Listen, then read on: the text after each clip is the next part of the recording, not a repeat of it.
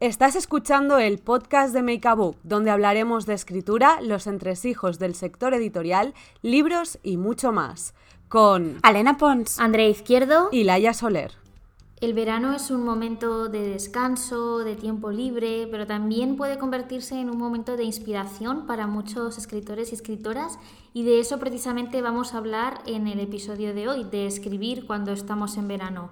Chicas, ¿vosotras cómo lo lleváis? Pues la verdad es que según el momento, yo creo que ha cambiado mucho con, en mi caso al menos, con los años.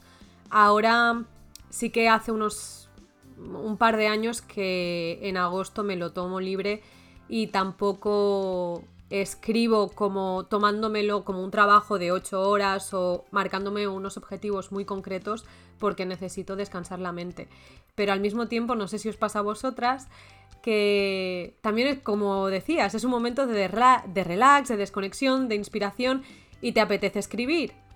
Pero claro, es que también necesitas descansar y es ese gran drama entre descanso la mente o escribo ahora que no tengo otras responsabilidades y por fin tengo la mente libre para esto. No sé si, si vivís un poco en ese, en ese drama. Sí, a ver, yo creo que, es un poco esto. Yo recuerdo, por ejemplo, Hielo y Plata lo empecé justo que me fui con mi madre de vacaciones y estábamos una semanita y en los primeros cuatro días eh, escribí las primeras 20.000 palabras y era en plan, oh, fue ese momento como mágico de tal, que luego cambió mucho, ¿no? Pero es como, ay, y luego pasó que volví a la realidad y me costó mucho más, pero me gustó mucho, me ayudó mucho para arrancar. Yo creo que, aunque a veces estemos cansadas, y tal, si en algún momento en verano tengo un momento como de flow, de estoy un poco relajada y me viene como ese momento mágico de inspiración, sobre todo porque ahora sé que esos momentos mágicos de inspiración son eh, raros y poco frecuentes, eh, lo aprovecho para ni que sea pues sacar unas primeras páginas de algo y, y ya que me quiten lo bailado, ya dormiré otro día. No sé, Andrea, tú, ¿qué haces? A ver, a mí lo que me pasa es que yo me convierto en mi peor enemiga. Es decir, durante lo que es el curso escolar, por llamarlo de alguna manera, para que todos lo entendamos, me dedico a pues, trabajar en mis cosas y entonces intento compaginarlo con la escritura. Y hay una parte de mí que siempre dice, bueno, esto lo haré en verano, esto lo terminaré en verano, esto no sé qué. Entonces me autoimpongo unas deadlines de escritura que luego cuando llega el verano y me doy cuenta de que el nivel de trabajo es cierto que ha bajado un poco, pero sigue estando ahí y que al ser autónoma es muy difícil decir, me voy a coger vacaciones tres semanas, que nadie me moleste no voy a abrir el mail. Eso es imposible. Entonces al final mm, es como un autoengaño. Entonces me cuesta bastante, la verdad. Además, yo con el calor mm, me cuesta mucho ser productiva. O sea, estoy todo el día sudando y con el ventilador puesto y tal, me da mucha pereza, ¿eh? Yo, los veranos que fui productiva, realmente, os lo digo, fue cuando vivía en, en Lleida, que teníamos una casa que tenía piscina y me metía en la piscina, o sea, hacía tanto puto calor que me metía en la piscina con el ordenador fuera e iba tecleando. Perdón. ¡Qué miedo! ¡Qué miedo! No, no, no, porque era, era una piscina de estas que tiene una parte que es como para babies, entonces me sentaba ahí.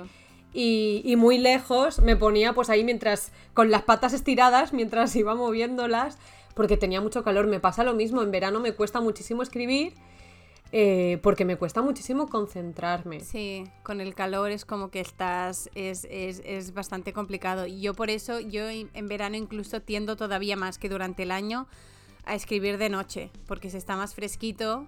Y, pero sí, porque además durante el día lo que hago es que voy a la biblioteca, todas esas famosas historias que cuento de los bibliotecarios guapos que hay en una de las bibliotecas a las que voy, porque hay aire acondicionado. Pero también pasa que, no sé si os pasa, que es las sillas que es como de plástico, si llevas pantalones cortos es como que se te... Mm, sí, la verdad es que es complicado, pero bueno, si encuentras un lugar fresquito, tienes una ventanita para mirar afuera y ves plantitas y tal, sí que a veces es un, son momentos que dan, que dan mucho de sí. Eso sí que, pienso que todas hemos pecado mucho de igual ponernos eh, metas eh, demasiado exigentes eh, simplemente porque es verano y porque se supone que no tenemos nada más que hacer, ¿no? Sí, yo al menos creo que esto es una de las cosas que he aprendido, que es a intentar controlar, controlar menos, a dejar fluir más y en verano no ponerme deadlines locas. Este año, antes estaba diciendo que ya hace tiempo que en verano pues no soy tan productiva a nivel de escritura, pero por ejemplo este año sí que eh, yo me lo tomo como agosto un momento para eh, retomar un proyecto, para tener ese momento de inspiración, pero lo que he hecho de forma activa es, bueno, de hecho no, me he puesto deadlines, me he puesto metas, porque he tenido momentos de esos de necesitamos un deadline, necesitamos avanzar y ser productivas y tal, y al día siguiente me recuerdo, Laia, no, lo que necesitas es escribir, no ser productiva, no tienes un deadline, no te lo impongas tú misma, porque es que te vas, o sea, vas a ir mal. Y no sé si os pasa un poco la lucha esta con, la familia o con la gente con la que convivís, que ven la escritura como un trabajo y vosotras no sabéis muy bien cómo explicarles que sí, que es un trabajo, pero no. A ver, en mi caso yo sí que he tenido eh, suerte en ese aspecto porque sí que mi familia, mi pareja, mis amigos, eh, ya les he como explicado y han entendido la diferencia entre pues escribir cuando tenía 17 años, que era un poco más así, que escribir ahora.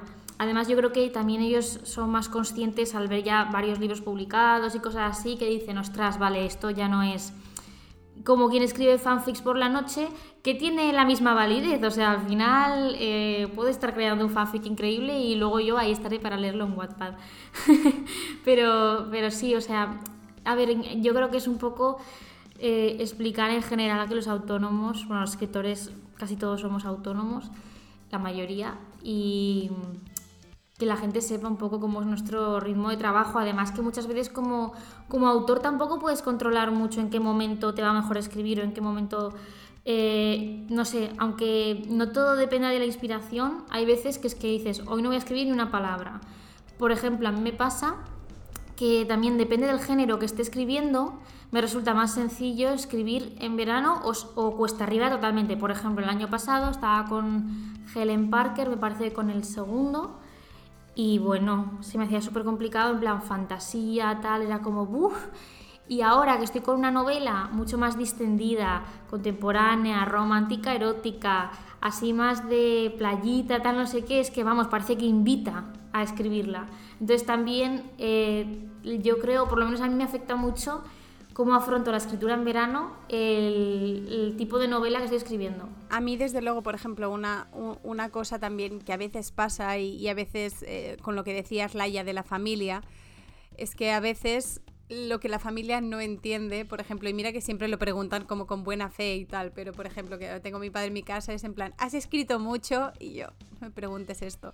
Porque a veces pasa, porque a veces puedes estar cuatro horas en la biblioteca con el, ordenador encendido y con el documento abierto y a veces sacas 400 palabras y a veces sacas 4000. Y, y no es tampoco un tema de inspiración, sino es lo que dice Andrea, que, a veces es un tema de que tiene que cuadrar muchas cosas, especialmente, por ejemplo, a mí en fantasía eh, con las Royalty Witches me pasa que como es un mundo además bastante complicado a nivel de leyes de magia y tal, pues claro, a veces es... Las escenas de acción me matan porque es como, todo esto tiene que tener sentido, pero tiene que tener ritmo, pero a veces es como que, que, se hace muy complicado y en verano que estás más aplatanado todavía más. Pero bueno, yo por eso lo que sí que hago y lo que me marco, pero bueno, ya en, general que me lo marqué en enero, que ya lo había hecho para hielo y plata, es que escribo un poco cada día. O sea, ni que sea. Y al final ni que sea un párrafo, ¿sabes? Antes de ir a dormir y dices, venga, va. Y si no, no te quedas tampoco con la espinilla y dices, bueno, este párrafo igual, que luego no lo vas a aprovechar todo, pero es eso, especialmente con la manía que hay del progreso y lo que decía Laia de la productividad. Mm, bueno, o sea, si escribes 200 palabras, pues, pues 200 palabras y ya está, ahí están. Y, simplemente eso, también por, porque a veces eso, pasa que, que, que, incluso parece que le vayas a coger manía a la cosa que más te gusta en el mundo, ¿no? Que sería para hablar en otro podcast. Pero, pero bueno, por eso yo creo que es eso, hay que tomárselo un poco con, o sea, te tienes que marcar metas, pero ser, honesto y que sean metas que, sean asequibles como esto, como escribir un poco cada día. Y si es un párrafo, es un párrafo. Si un día son tres páginas, tres páginas. Y si un día eh, haces dos capítulos, pues perfecto. Y si no, eh, no pasa nada. Me he puesto muy poética ahora, Poleo, eh, Paulo Coelho yo al final. Sí, de hecho te iba a decir que nos viene genial esto para cerrar el podcast y además para cerrar temporada, porque aquí, entre comillas, nos vamos de vacaciones, lo vamos a intentar. Eh, cada uno que saque sus propias conclusiones. conclusiones. la palabra veis, ya necesito vacaciones. Después de lo que hemos dicho en este episodio de si vamos a pillarnos vacaciones o no. Pero desde luego lo que vamos a hacer es escribir, no sabemos cuánto, pero aquí eh, somos muy escritoras, ya lo sabéis, ya nos conocéis después de tantos episodios y bueno, nos despedimos por esta temporada, pero volvemos en otoño. No os libréis de nosotras tan fácilmente, con más contenido sobre libros, sobre escritura y sobre el sector editorial. Muchas gracias por escucharnos y hasta pronto. Chao.